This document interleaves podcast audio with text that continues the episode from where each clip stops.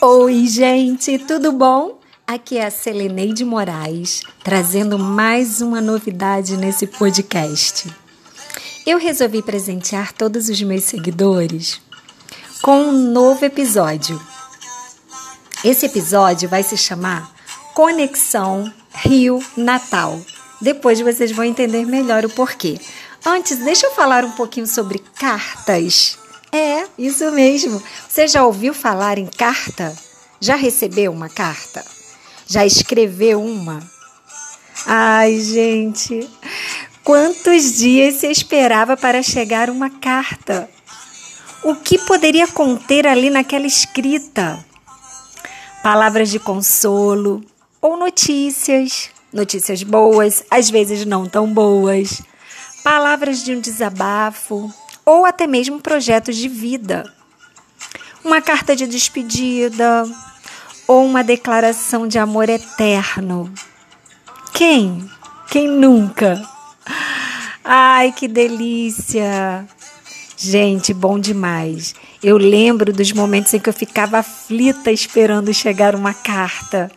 Às vezes levava três, quatro, cinco, e quando tinha greve dos correios, meu Deus, era uma loucura. Eu chorava muito, rezava para que a greve acabasse.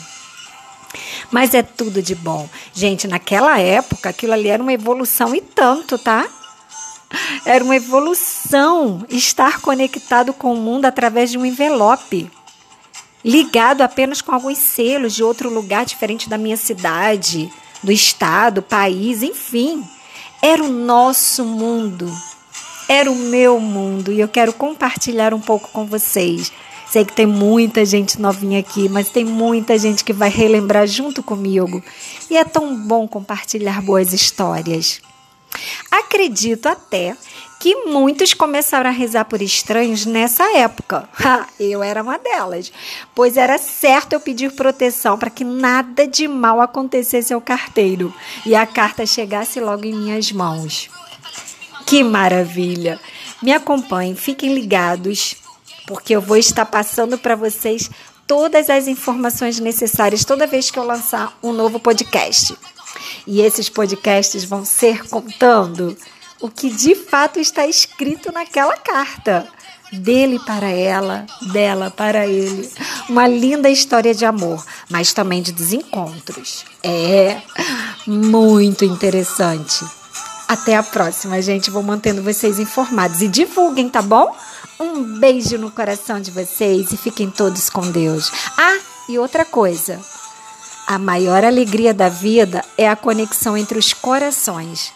Quando se compartilha da mesma sintonia universal de fazer acontecer o bem, de trazer uma afago aos corações do mundo inteiro, todos os campos da vida ficam ainda melhores. Acredite, fazer o bem sem olhar a quem. Um beijo grande e até a próxima.